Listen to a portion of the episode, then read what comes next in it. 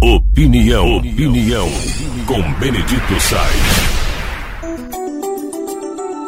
Vocês imaginam que o Brasil tem metade de suas crianças com 10 anos de idade que não conseguem ler e compreender um parágrafo simples?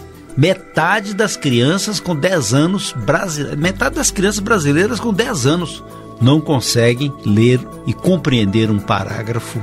E, além disso, tem entre quatro, no, quando tem 10 alunos, quatro deles do nono ano não adquirem conhecimentos básicos de matemática. Aí eles não sabem fazer fração, divisão.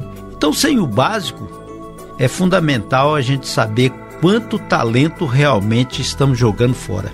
Se tantas crianças não sabem ler e compreender, não sabem conhecimentos básicos de matemática, como frações e divisões, como é que elas serão talentos utilizados para o futuro? Como é que esse presente vai ser construído para o futuro?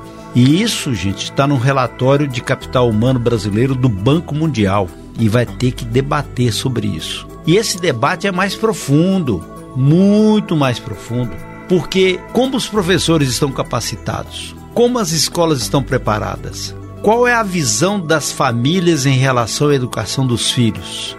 O mundo será um mundo só de corporativismo? Eu defendo a minha categoria, ganho o que eu tenho que ganhar e o resto que se dane. No Brasil tem muito disso. A gente tem que ter uma visão mais profunda.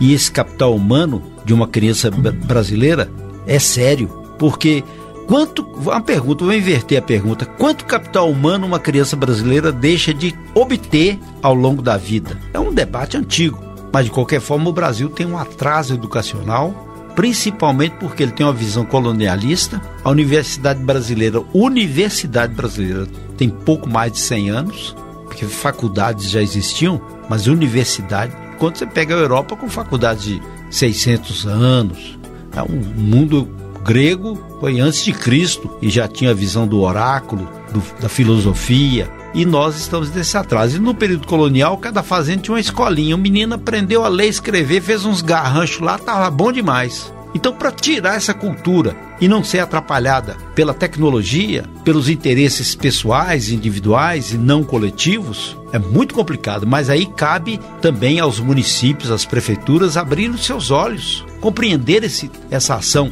e investir no mundo todo essa concepção transformadora com investimentos.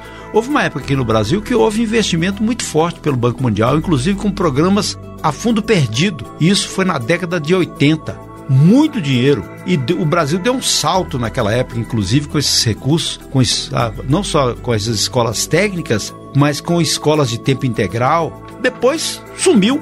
E agora a gente está com esse atraso terrível aí, que a gente precisa rever, porque essa competência, esses talentos estão descendo por aí, estão sendo perdidos.